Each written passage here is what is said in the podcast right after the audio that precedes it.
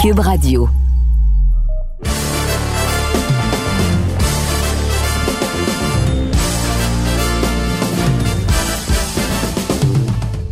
Monsieur Amber. Monsieur Cassavan, j'ai, j'ai pas de tasse, j'ai, j'ai aucun thé, j'ai aucun café, aucune bouteille d'eau, rien ici. Rien en Californie.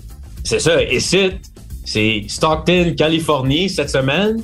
T'es pas à ton en, bureau? fait, en fait, Manteca, Manteca, Californie, euh, qui est à peu près à 12, à 12 000 ou en kilomètres, 18 kilomètres à peu près euh, de Stockton, 22 minutes en voiture, tout sur l'autoroute, fait que ça se voyage bien. Mais oui, euh, on est ici. Très belle chambre, très bel hôtel, mais il n'y a pas d'eau, il n'y a, y a rien. Euh, j'ai rien à te saluer.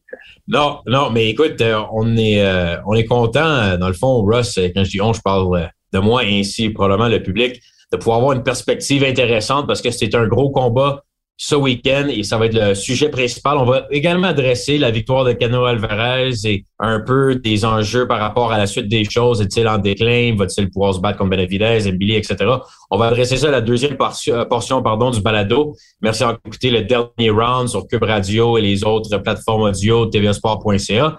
Donc, Russ, par exemple, la raison, si on commence en premier lieu, avec le fait que tu es à Stockton, en Californie, est pour le combat de championnat du monde, poids moyen, Janabek Alum Kanuli face à Steven Bang Bang Butler de Montréal. Mais par contre, t'es pas dans le coin du Montréalais ce week-end. Mais écoute, premièrement, on devait clarifier ça parce que j'ai bien parlé à, à Jean-Charles à propos de ça. Mettre les choses à clair. J'ai jamais, euh, malgré le fait qu'on vient de la même ville, j'ai jamais travaillé avec Steven Butler. On le connaît, je connais, je connais même l'historique de sa famille en boxe que peut-être toi tu le connais pas, euh, mais qui est très très Le intéressant. grand-père de Steven, tu veux dire? Le grand-père de Steven, c'était Marshall Butler. Et qu'est-ce que Marshall Butler a, a fait qu'il n'y en a pas beaucoup de Québécois ont réussi à faire? C'est d'y aller en Angleterre et battre un Anglais chez eux. Et il a battu John Stracy avant que Stracy devienne... Je pense que c'était le combat avant... Je pense que c'est le combat avant que Stracy devienne champion du monde. Euh, donc, euh, il est un des rares Québécois à avoir une victoire en sol britannique. Euh, l'autre, c'est Otis Grant, puis euh, l'autre après, c'est Beterbiev. Donc, euh, il y en a pas une tonne qui ont réussi à, gagner en, Angleterre. Donc, oui, euh, j'ai jamais travaillé avec Steven, malgré que je le connais très bien, mais je suis avec Janet Beck depuis ses débuts professionnels. J'ai travaillé dans le coin de tous ces Ouais. combats et euh, on se trouvait là. C'est ça le business de la boxe. Qu'est-ce que tu veux? Ça arrive. Et là, au moment qu'on se parle, c'est quelques heures après la conférence de presse qui a eu lieu entre Janabek et Steven Butler. J'ai eu la chance de regarder. Puis moi, je suis quand même très excité pour le combat, c'est sûr, à cause qu'on connaît la carrière de Steven Butler ici à Montréal, mais également parce que je pense que ça va être un combat très offensif le moment que ça va durer, peu importe euh, le temps. Mais une chose que j'ai remarqué, Russ était là également, Janabek semble vraiment plus gros physiquement que Butler. Il a l'air, hein? j'ai, eu la même impression. Euh, juste sa tête, euh, ses épaules. euh, il est, il est très mince, Janet Beck. Là, il y a, il a pas beaucoup, il a pas beaucoup de gras sur lui. Mais moi aussi, j'ai remarqué ça. Euh, juste sa présence, euh, on dirait, plus épais partout là. Un, un, un- comme qu'on dit, un gros 160. Oui, et Janabek arrive avec le fait que c'est le favori présentement la plupart des preneurs au livre. Et toi, Russ, tu vas connaître ça, parce que tu me poses souvent la question par rapport nouvelles cotes. C'est 10 pour 1. Donc, Janabek est favori Wow. 10 pour 1, selon plusieurs des preneurs au livre. Donc, euh, Stephen Butler est négligé pour plusieurs raisons, on le sait, mais un aspect, je pense, intéressant, c'est au fait que les circonstances d'une défense volontaire par rapport à un Montréalais, c'était un peu un imprévisible. Et la bonne nouvelle aussi euh, par rapport à la suite des choses, c'est que je pense que Butler arrive avec une mentalité, et on l'a vu un peu aussi avec le face-à-face à la fin de la conférence de presse. Il arrive ici avec un peu d'expérience du fait qu'il avait déjà eu cette défaite face à Murata en combat de championnat du monde. N'a pas rien à perdre d'une manière, même s'il lui dit qu'il arrive avec la mentalité de tout gagner et pas rien à perdre. Une bonne performance sur le réseau ESPN aux États-Unis peut lui ramener d'autres combats intéressants. Mais je pense que Janabek, pour ceux qui le connaissent moins, Rush, j'aimerais ça vraiment que tu nous parles un peu plus parce que tu as été là depuis le début. Toi avec Buddy Muggert, son entraîneur principal. Ouais. Peux-tu nous décrire un peu le style Janabek et pourquoi présentement il est considéré comme étant le meilleur poids moyen au monde? Laisse-moi essayer de mettre ça dans un contexte que vous, vous, vous allez comprendre un peu où je m'en vais avec ça. On est d'accord, moi, toi, puis je pense tout le monde qui regarde la boxe, que Christian Mbelli, c'est vraiment un boxeur de classe mondiale. On est d'accord? Oui, effectivement. Si on pense à le cheminement de Christian pour arriver là, il s'est battu trois fois avec Janebek. Aux amateurs. aux, amateurs. OK. ça donne une idée de le niveau que les deux ils ont grimpé pour arriver où ils sont aujourd'hui. Janebek, champion du monde, euh, Mbili juste en arrière de ça. Ça, c'est des gars qui ont performé sur la scène mondiale dans les rangs amateurs. Ils ont une gabarit d'expérience. Ils se sont affrontés à du, du grand talent dans leur carrière amateur. Plus probablement, Mbili et Janebek se sont affrontés plus de boxeurs de classe mondiale dans leur carrière amateur qui se sont fait présentement dans leur jeune carrière professionnelle. OK? Fait que ça donne une idée de que ce gars-là, il est pas bon juste à partir d'aujourd'hui. C'est pas quelqu'un qui est bon depuis juste un an. Ça fait quelqu'un qui est bon depuis longtemps. Et son, qu'est-ce qu'il a fait dans les rangs amateurs? Lui rapporte beaucoup. Je me souviens quand Buddy McGirt, il le veut pour la première fois parce qu'il voulait se faire entraîner par Buddy McGirt, puis il dit ce gars-là, il est, prêt maintenant pour faire face à des, à des, des grands boxeurs de sa catégorie. Puis si tu regardes sa fiche, je pense qu'il est rendu seulement à 12 combats 12 victoires, puis il est déjà champion du monde. Ça, Ouais, 13 victoires euh, et 8 par knockout, c'est son 14e combat qu'il va disputer samedi. Excuse-moi, 13. Donc, tu sais, c'était comme qu'on dit fast track, là. Tu sais, ils ont pas niaisé avec des petits combats, ils sont allés prendre des gars de, qui ont beaucoup d'expérience, bang, puis il a passé le test. Le seul, le seul, on peut dire, Jean-Charles m'a posé la même question aujourd'hui que, que Butler avait dit que la dernière performance de, de Johnny Beck était pas impressionnante. Ouais, ça c'est vrai dernière performance de Butler n'était pas fin du monde non plus, là, tu sais, fait que ça arrive Tu sais, c'est, euh, ça arrive, là, tu sais. Mais je pense que Johnny Beck avait sous-estimé son adversaire un peu. Puis, dans le combat, tu sais, à un moment donné, il, il, il dominait, puis tout d'un coup, l'autre, le Britannique, il, est venu dans le combat. J'ai oublié son nom. Euh, Denzel Bentley. Denzel Bentley, c'est ça. Bentley, il est venu dans le combat. Puis là, quand le combat a commencé à se serrer un peu, on avait dit à Johnny Beck dans le coin, ça te prend les trois derniers rondes. Ça te prend les trois derniers rondes. Là. On, il est allé chercher les trois derniers rondes. Fait qu'il y a quelque chose en dedans de lui. Il est talentueux, il cogne, il, il, est prêt à se battre, il est prêt à, souffrir. C'est un gars qui habite en Kazakhstan, il vient en Californie, il s'entraîne, fait que de ça. c'est quelqu'un qui veut atteindre les, les grands sommets. Il n'a pas peur de dire, je veux m'affronter contre Charlo. Il est prêt. Il a dit quelque chose aujourd'hui qui m'a étonné. Il a dit, puis je pense dans l'histoire de la boxe, Personne n'a jamais dit ça. Écoute ça. J'aimerais affronter Landry Lara. Personne dit ça. ouais. Landry Lara à 40 ans, sans dit long aussi, je pense, présentement, la division des poids moyens, là. Euh, c'est pas la, division que Marvin Hagler a déjà compétitionné dedans. Et c'est pas la division même qu'on a vu par le passé avec des Bernard Hopkins, des Jermaine Taylor de ce monde. Ça, ça fait dur un peu quand on regarde le fait que Janabek est présentement numéro un, mais là, Golovkin, qui était longtemps le gros euh, maître, si on veut, des 160 livres, a monté à 168 pour Canelo. il est comme à semi-retraite. Jamal Charlo n'a pas boxé depuis je sais pas combien de temps. Demetrius Andrade semble monter à 168, n'a pas boxé depuis beaucoup de temps. Donc, Lara se, ramasse avec une ceinture à 40 ans. Le Janabek fait les défenses optionnelles. Tu parlais qu'il y en a qui ont sous-estimé peut-être son dernier adversaire en Bentley. Est-ce que c'est impossible si on se fait à ses commentaires Twitter puis ses commentaires de conférence de presse aujourd'hui qui sous-estime Butler également?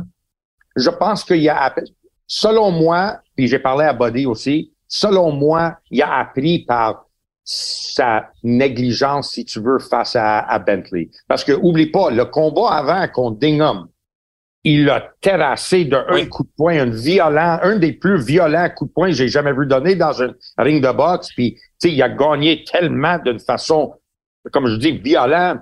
Euh, je pense que ça, ça, il a pété les bretelles un peu avec ça, mais je pense qu'il a appris comment tu peux pas prendre des adversaires à légère, surtout quand, comme tu dis, un gars comme Butler, il est négligé. Les gars qui sont négligés, sont souvent dangereux. Et on peut regarder l'historique de la boxe pour voir comme quoi que cette, cette, euh, cette phrase est vraie. Tu sais, les négligés peuvent être dangereux. Fait que Buddy, il était sérieux il, il, il, il, était sérieux dans la préparation face à, face à Butler. Puis moi aussi, tu sais, j'ai, j'ai, quand moi j'ai parlé à Barry, son agent, son ami, il faut prendre Butler au sérieux. Puis euh, je pense qu'ils l'ont fait. À quel point que tu penses le fait que tu connais très bien la carrière de Steven Butler va amener un élément de plus pour John Beck?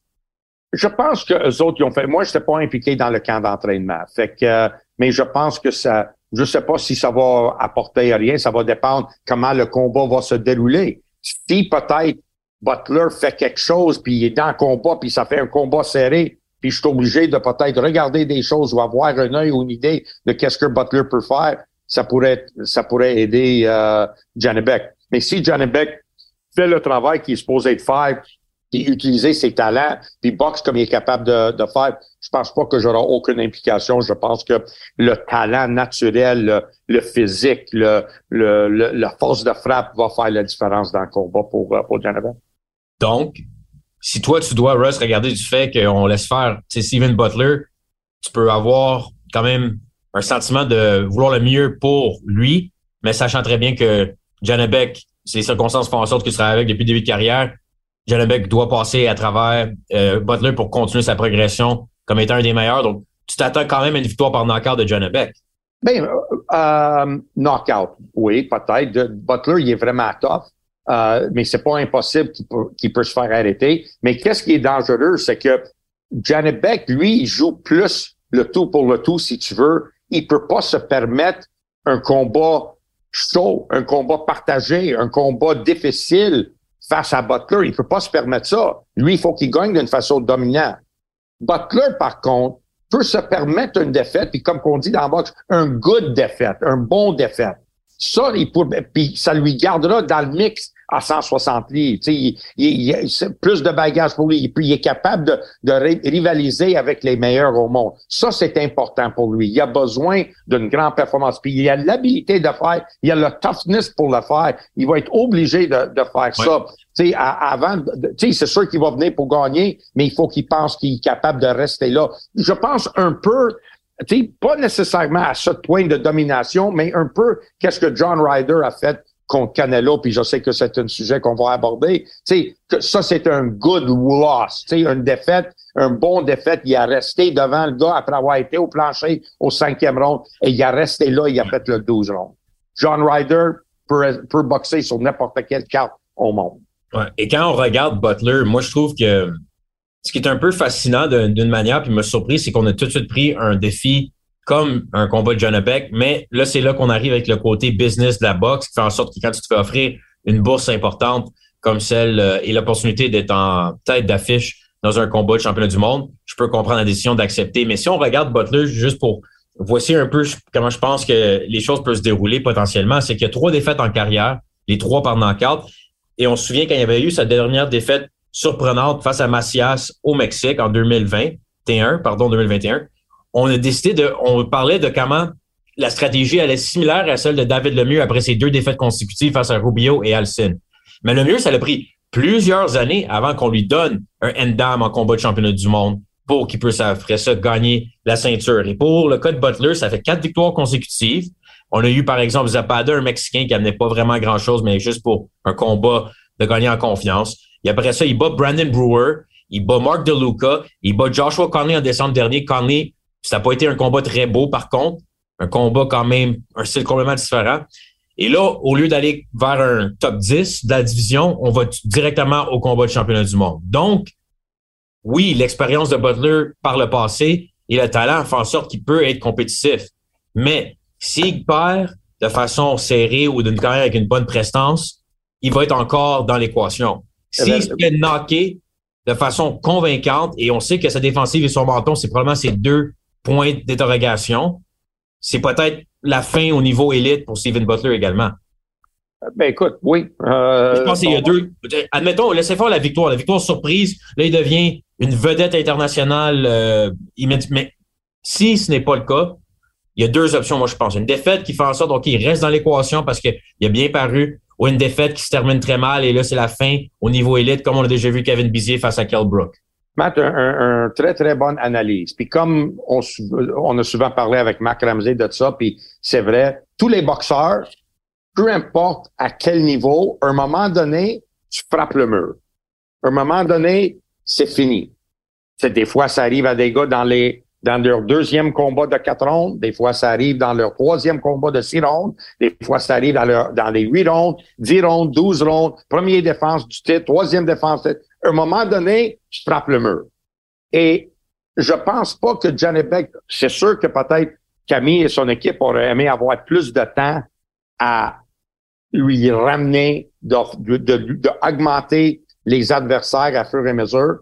Mais de l'autre sens, tu un gars qui s'est déjà battu. C'est ce que c'était deux fois pour une titre mondiale? Dans le cas de Butler, une fois contre Murata. Une, fois contre Murata. Tu as ton deuxième opportunité contre Johnny Beck qui a 13 combats.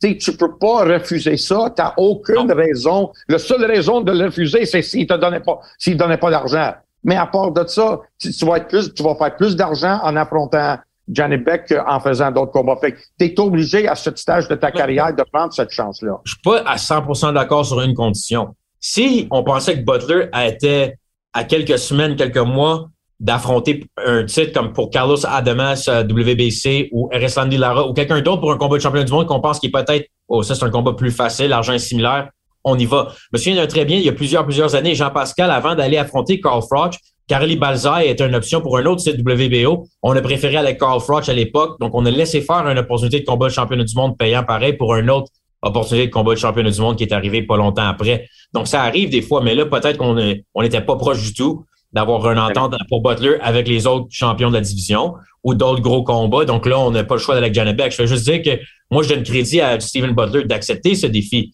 Mais c'est un méchant risque, dépendamment de ce qui arrive. C'est sûr que c'est peut-être à 27 ans ta dernière chance. Mais nomme-moi un autre boxeur à ce niveau de, de, de 160 livres qui n'est pas un risque.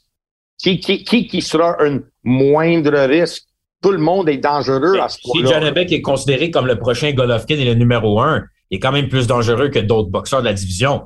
Il est plus dangereux que Liam Smith, qui tu travailles avec. Liam Smith, Liam Smith, il n'est pas champion du monde. Je suis d'accord, mais, moi, je parle d'un combat d'envergure pareil avec d'autres gens, de la division. Mais tu as donné un exemple de gens avec deux champions du monde, n'est-ce pas? Carlos Adamas est moins un risque que John Beck. Tu penses? Tu ne penses pas, toi? Tu penses ou Adamas qui est favori?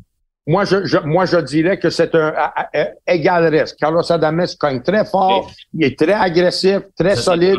C'est pas, c'est pas un, c'est pas comme, euh, puis Charlo. C'est un autre. Non, non, c'est Charlo, je parlais, mais Charlo, je le considère même plus parce qu'il n'y a même pas de titre, premièrement. Puis là, le seul autre, c'est peut-être Mungia qui va se battre contre Revchenko. Mungia, c'est un autre qui est un, un dur, mais défensivement, peut-être plus de lacunes. En tout cas, moi, je pense que Janabek est le meilleur de la division, mais ça, c'est mon opinion personnelle. Oui, peut-être, mais meilleur par peut-être pas beaucoup. Mais oui, je suis d'accord avec toi. Mais comment tu refuses ça? S'il n'accepte pas ce combat-là, il n'y a pas un autre combat de championnat du monde. Il n'y a pas un autre combat qui est aussi payant pour lui. Immédiatement, non. Immédiatement, non. Immédiatement, non. Pas dans deux, trois ans? Ah, dans deux, trois ans, mais pas. Ouais, peut-être. Ben, juste. Euh, c'est ça je dis. Donc, on prend quand même, c'est, comme il dit, c'est là, c'est le moment, on, prend l'opportunité, mais je vais juste dire que ça se pourrait, que c'est sa dernière chance. Mais si, avec ses atouts et son, sa vitesse, sa puissance, il cogne Beck, oh, là, Beck est dans un combat plus difficile qu'on pensait, puis après ça, boum, Butler gagne des fans, et il gagne la ceinture. Ça, c'est l'idéal pour Butler. Ouais. Donc là, je pense que c'est vraiment, vraiment important. J'ai hâte de voir, et peut-être tu peux pas nous le dire, Russ, mais j'ai hâte de voir, est-ce que John Beck va être patient dans les trois premiers rounds ou va-t-il tester Butler en partant? Moi, c'est ça que j'ai hâte de voir. Parce que Butler ne testera pas Beck, moi, je pense, au début. Il n'y a aucune chance qu'il prendra ce risque-là. Moi, j'ai l'impression. Surtout que. Mais... Si je me fie, si je me fie à les performances de passé de Johnny Beck, puis comment il se comporte, c'est pas quelqu'un qui aime faire du prends ton temps, feel it out, relax. Il va aller tout de suite le coup pour le coup, hmm. puis les coups qui vont sortir vont être des, des bombes, selon moi. C'est là qu'on va voir la suite des choses. Mais j'ai hâte. J'ai vraiment hâte euh, samedi à Stockton, Russ. Donc, euh, on va regarder ça attentivement.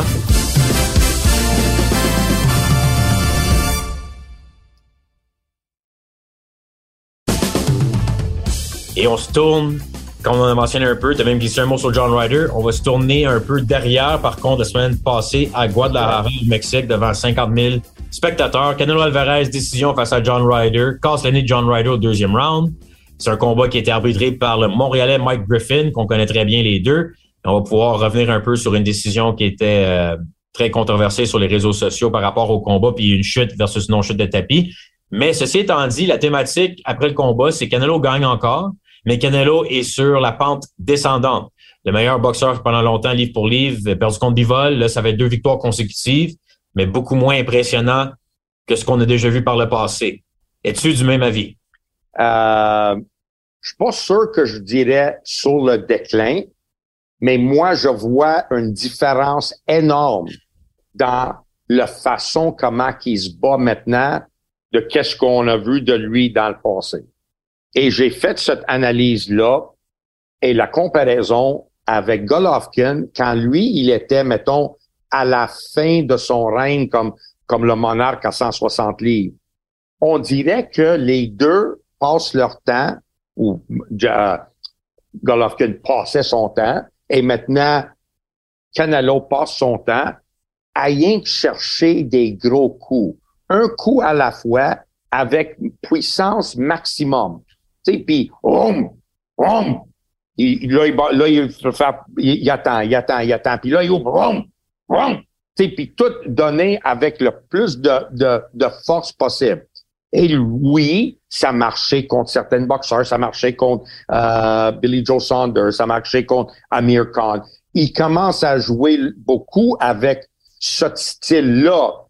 Et ce style-là a pas marché contre Bivol. Et, et, je vais vous dire quelque chose, elle marchera pas contre David Benavidez. Elle va marcher contre des gars comme Caleb Plant, oui, parce qu'il est capable de mettre de la pression puis casser le gars puis lui faire mal. Caleb Plant a gagné des rounds également dans le combat face à Canelo. Exact, exact.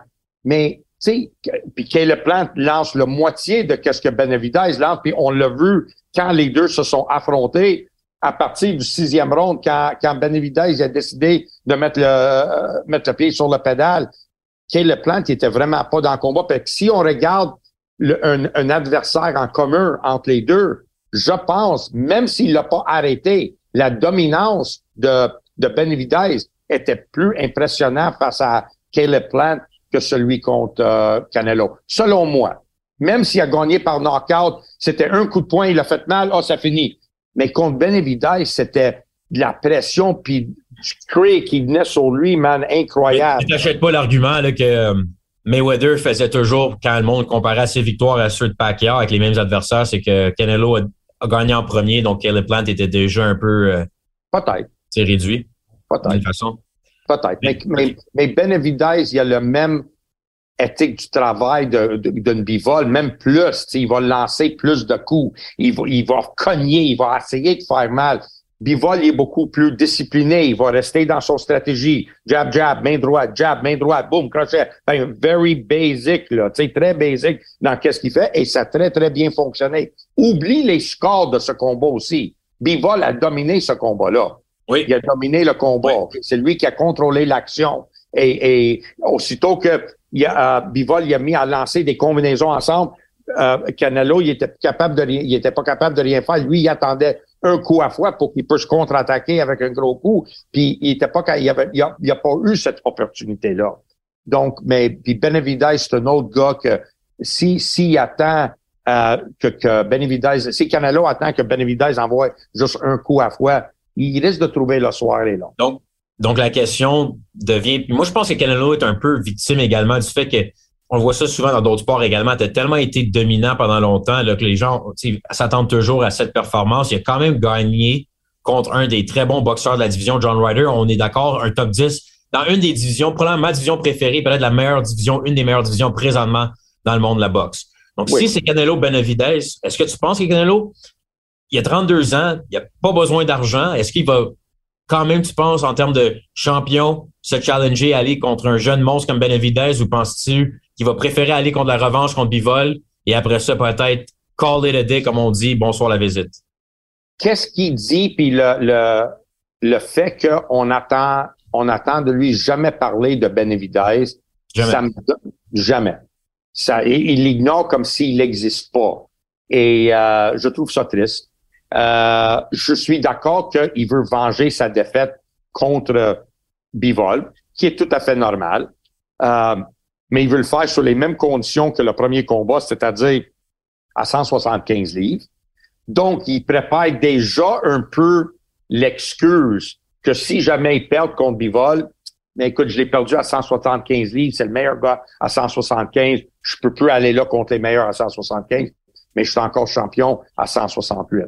Et là, il y a les quatre titres. Là, il va décider contre qui qui va boxer. Et la WBC, ils ont déjà annoncé par rapport à Bivol que jamais, qu'ils donneront pas un, un sanction pour que Bivol peut boxer pour un titre de WBC. Je sais pas si c'est relatif ou non, mais, euh... non, mais c'est ouais, mais attends, le je comprends ce que tu veux dire, mais ça, Canelo n'a pas besoin de WBC pour affronter Bivol. Non, non, non. Non, et quand il y a les autres sets, il peut mettre d'autres sets en jeu également. Oui, mais, je pense oui, mais, oui, oui, oui, oui, oui. Non, non, non, mais attends, attends, attends. Moi, je pense plus, plus profond que ça, là. Ouais. Oui, OK. Il, il, euh, il, il accepte de boxer contre Bivol. Oui. Le WBC lui rend faveur en lui enlevant son titre de la WBC. Il donne le combat de WBC à Benavidez contre quelqu'un d'autre. Qui serait peut-être un Billy, pauvre Christian. oui. Ouais. OK, pour le titre WBC. Et maintenant, Bivol, euh, euh, Canelo, il n'est pas obligé d'affronter Benavidez. Benavidez. Ah, ça, je comprends ce que tu dis, mais la WBC ah. et Canelo sont comme ça, donc moi, je suis pas sûr qu'ils l'appelleront pas champion in recess, là, comme ils ont déjà fait. Canelo veut garder sa chance dès qu'il veut reprendre le titre. Mais tu sais, on spécule. Juste pour aussi clarifier quelque chose que j'ai dit. Quand je dis pauvre Christian par rapport à la format de Benavidez, je pense pas que c'est parce que Benavidez nécessairement gagne contre Mbili. C'est plus que Mbili, avec tout la patience et à vouloir affronter un Canelo, tu vas te faire, tu vas, tu vas peut-être devoir affronter Benavidez à ton, ta première opportunité en championnat du monde. Ça, c'est un peu le mauvais timing, le bad luck de l'histoire. Mais ceci étant dit, c'est ces deux des, des gars qui, qui attendent et je sais pas à quel point que Canelo va faire attendre les tops de 168 de la division. C'est ça que j'ai discuté avec Camille hier euh, durant notre 6 heures de route. Il y a de 6 heures de vol euh, ici à, à, à Stockton, euh, Manteca. Euh, c'est c'est pas facile. Tu as un champion de la division qui est Canelo. Lui, il a les quatre titres. T'as pas d'autre option. faut que tu vises quelqu'un là-dedans. Canelo qui ah, contre qui je vais boxer? sais, il prend mm-hmm. son temps, il choisit qui qu'il veut. Il va boxer. sais, on a dit avant, oh, il a boxé quatre fois dans l'année, c'est formidable. Maintenant, il boxera pas quatre ans. Non, c'est terminé ces jours-là. C'est ça. Fait que, tu sais, ça, ça cause beaucoup de problèmes quand le vache à lait décide où il va boxer. Mais je suis convaincu que ma, mon théorie, conspiracy theory que j'ai. La théorie du complot, c'est intéressant. Donc, là, tu penses Canelo bivol, revanche, et Canelo, ça fait, c'est par le titre WBC sans le perdre dans le ring, qui permet à Benavidez d'affronter quelqu'un d'autre qui fort probablement pour être Mbili en termes des classements. Et là, Canelo se ramasse avec le hey, j'ai jamais eu besoin d'affronter Benavidez. Exact. À suivre. À, suivre. Par rapport à Canelo Mbili, Régent Tremblay, il y en a d'autres aussi que je sais qu'ils regardaient le combat de Canelo et là, tout le monde veut, tout le monde veut, veut sa chance contre Canelo parce qu'ils pensent qu'ils ont le style pour le battre, que ce soit David Morrell, que ce soit Benavidez et également Christian Mbili. Que t'en penses quand tu regardes le, tu penses-tu Mbili contre Canelo? C'est un style de combat qui pourrait avantager Mbili à ce stade-ci de la carrière de Canelo? Ben écoute, c'est un, c'est un. Moi, je pense que j'aimerais mieux répondre à la question en disant comment que Canelo regarde ça. Et Canelo regarde ça puis dit j'ai absolument rien à gagner à affronter euh, Mbili. Euh, puis, puis il regarde Mbili comme un gars qui, puis je te dis, je, pas, je dis pas que je suis d'accord avec ça, mais il regarde Mbili comme un gars qui veut juste avoir un payday, you want payday. Tu sais, ça, c'est qu'est-ce qu'il pense de tous les adversaires que lui, il connaît pas ou il porte pas attention. Il pense que tout le monde veut un PD. Pareil comme à l'époque, quand Mayweather était champion, Pacquiao, à chaque fois qu'un boxeur dans la même division, des boxeurs qui gagnaient des combats de six rounds, ils voulaient affronter Mayweather puis, euh, parce que c'est des vaches à lait, c'est les vaches à lait de la boxe. Fait que euh, Écoute, euh, Canelo sera pas influencé de personne. C'est lui qui va choisir contre qui qui va affronter. C'est lui qui va coller les shots parce que c'est lui qui est le qui a l'argent puis c'est lui qui apporte l'argent dans la division. Et tout le monde vont accepter les conditions que Canelo impose parce qu'ils savent très bien que il peut pas avoir un combat aussi payant avec quelqu'un d'autre. Fait qu'il peut pas dire à Canelo, laisse faire, j'accepte pas tes termes, pas de problème. Il y en a six autres en ligne qui sont prêts à accepter tout ce que, ce que Canelo dit. Ouais, mais c'est dommage parce que si on n'a pas de Canelo Benavidez, on n'a pas de Canelo Beterbiev. Après la défaite contre Bivol, c'était pas mal clair qu'on verrait plus de Canelo Beterbiev.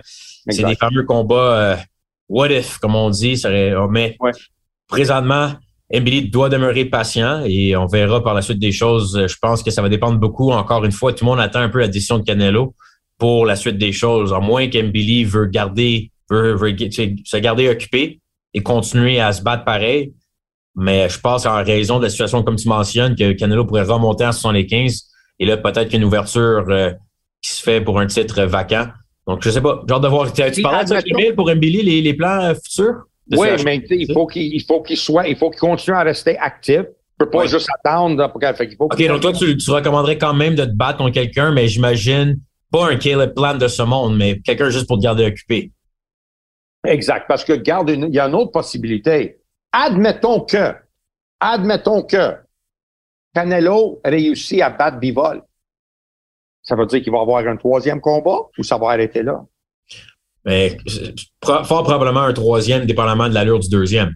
Donc, il peut pas garder les deux titres, il peut pas garder les, le 175 puis le 170, il peut pas avoir cinq titres puis toute la boxe est gelée à cause de, de lui, là. Mais c'est, je pense que ça, c'est leur plan de comment ils vont faufiler pour pas affronter Benavidez. Bon. Ça, je suis convaincu qu'ils veulent pas parce que c'est encore la mentalité qu'il est obligé de vivre avec une défaite, s'il y a la possibilité de vivre avec une défaite contre un autre Mexicain. Mexicain-américain, mais quand même. Exact.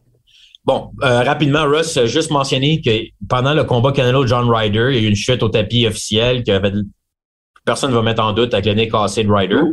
Et plus tard dans le combat, euh, il y a eu un, un échange entre les, euh, un échange que Canelo semblait peut-être avoir eu un knockdown.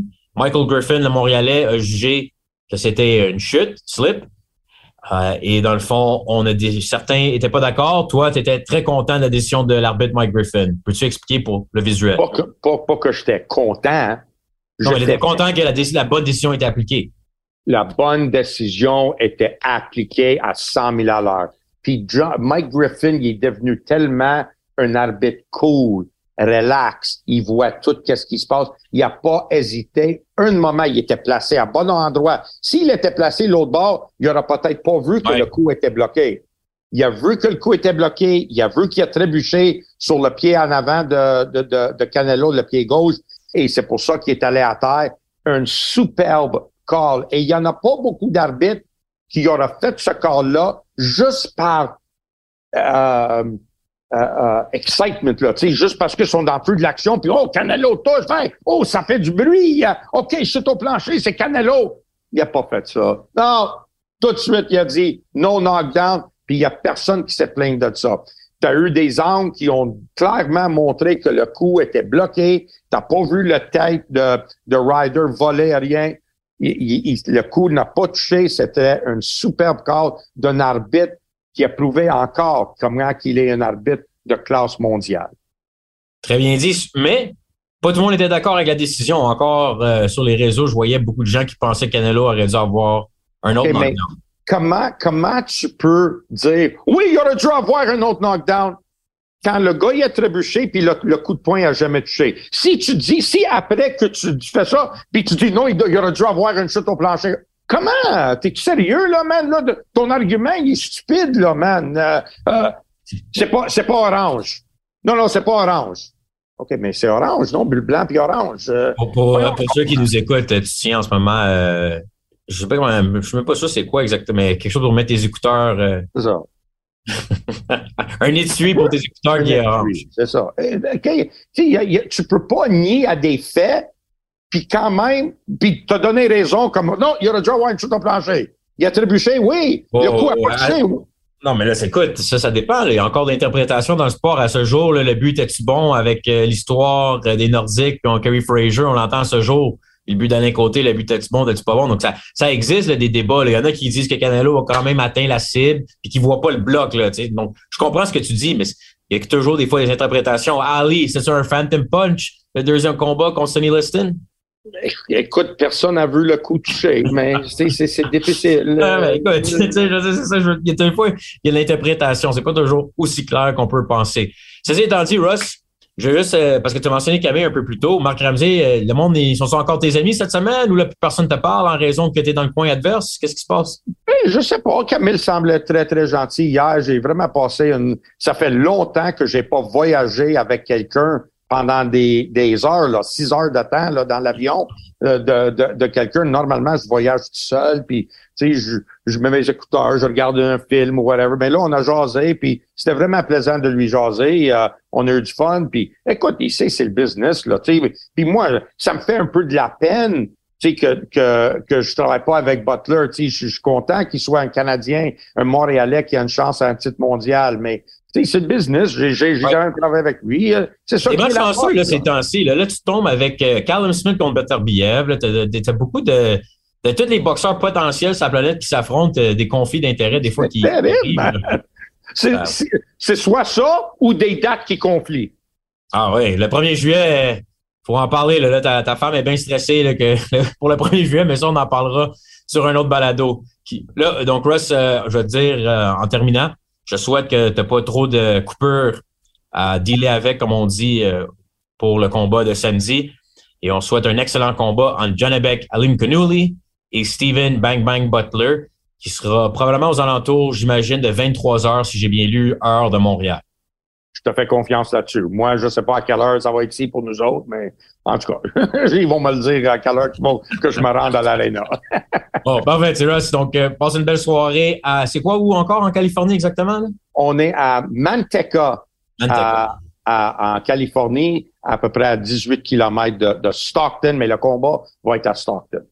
Parfait. Merci tout le monde encore à l'écoute. Oui, vas-y. Home, home of Yaki Lopez. Puis si vous connaissez pas Yaki Lopez, va voir sa fiche, va voir contre qui s'est boxé, puis vous allez, vous allez découvrir une légende de la boxe. Donc, un, devoir euh, qui est envoyé de la part de M. Rosenberg à nos auditeurs euh, tu, connais, tu, connais le, phrase quand il dit peu, importe le sport, le meilleur a jamais gagné un titre mondial? Oui. Malheureusement, Yaki tombe dans cette catégorie-là. Yaki Lopez. Le meilleur boxeur n'a jamais avoir remporté un titre. Très bien dit, Russ, et on va pouvoir se laisser la semaine prochaine. On va se parler en direct de Las Vegas, résumer le combat et également semaine de combat Lomachenko, Devin Haney. Merci à tout le monde d'écouter le balado, le dernier round. Merci, Matt.